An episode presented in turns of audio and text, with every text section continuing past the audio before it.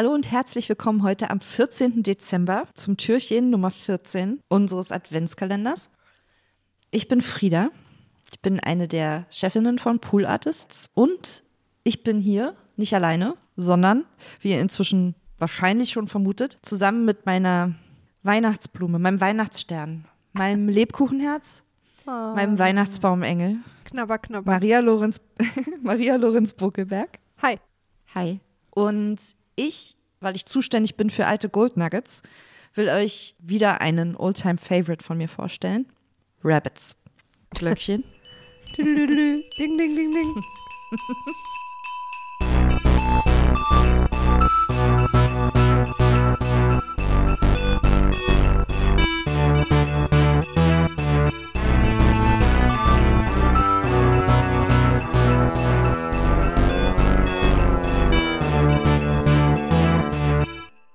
Rabbits ist weird. Ich weiß gar nicht, wie ich das, also ich überlege wirklich schon länger, wie ich diesen Podcast jemandem vorstelle, der noch nie davon gehört hat. Es ist, Rabbits ist ein amerikanischer Podcast. Gibt es aber auch auf Deutsch, komme ich gleich zu. Rabbits spielt so ein bisschen mit der Nostalgie, ähm, die man mit der Zeit verbindet, als die Leute noch geglaubt haben, dass Blair Witch Project echt ist. Rabbits behauptet die ganze Zeit, dass die Geschichte, die wir da hören, echt ist. Und das ist gar nicht mal so, so ultra überzeugend. Also ich meine, wir sind alle irgendwie ne, ein bisschen weiter inzwischen in unserem Medienkonsum. Aber es ist so super produziert, dass es trotzdem einen Sog hat irgendwie. Und dass du trotzdem, man möchte es fast ein bisschen glauben, weil es irgendwie, weil es halt so gut gemacht ist. Ich finde. Und Vielleicht muss man dazu noch sagen, dass die erste Staffel von Rabbits schon 2017 erschienen ist. 2017, wer jetzt da denkt, na gut, da waren wir alle noch unschuldig und irgendwie, da hat sowas ja vielleicht noch funktioniert. Entschuldigung. Die, die, zweite Staffel ist jetzt gerade erschienen, äh, in diesem Sommer auf Stitcher.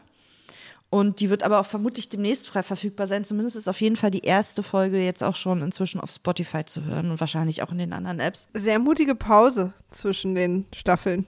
Ja, also das liegt aber auch, glaube ich, wirklich daran, dass die ganze Produktion und die Stories entwickelt werden von einem Mann, ähm, Terry Miles, ein Autor und Produzent, der auch im Übrigen die ganze Musik für Rabbits gemacht hat. Der Soundtrack ist einer der tollsten, die ich im Fiction-Bereich überhaupt je gehört habe. Ich traue mich schon gar nicht Fiction zu sagen, weil ich da immer Angst habe, dass Terry Miles so von hinten kommt und meinen Kopf auf den Tisch haut.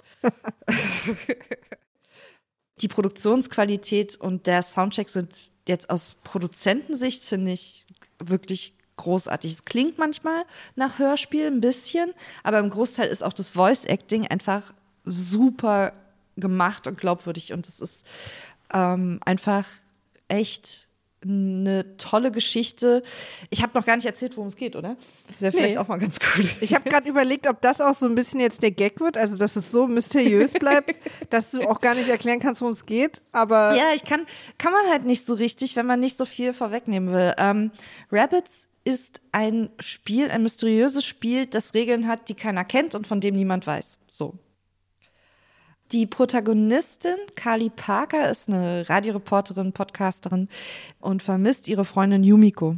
Und auf der Suche nach ihr glaubt sie herauszufinden, dass Yumiko dieses Spiel Rabbits gespielt hat und verarbeitet das halt im Podcast, ihre Suche.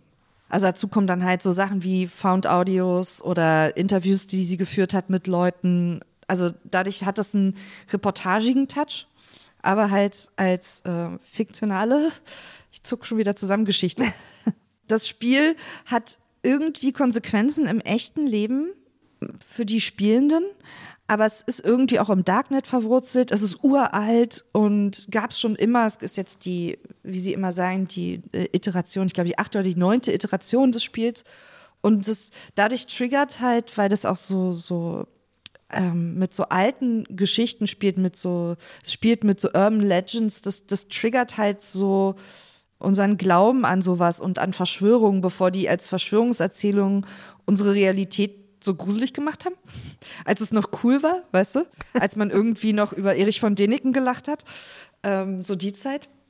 Aber es ist halt echt wirklich schwer, was darüber preiszugeben. Aber wer jetzt in der Weihnachtszeit Lust hat, sich eine Geschichte anzuhören, die einen so ein bisschen mitnimmt, wo man so ein bisschen abschalten kann, ein bisschen mehr Zeit hat, sich in sowas zu verlieren, dem kann ich das wirklich nur empfehlen. Es gibt eine deutsche Version vom Hörverlag, meine ich.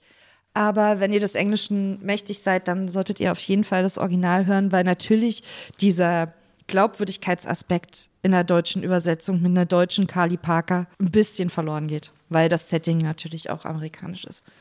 Deswegen, wenn ihr könnt, gerne das Original hören und ansonsten die deutsche Version.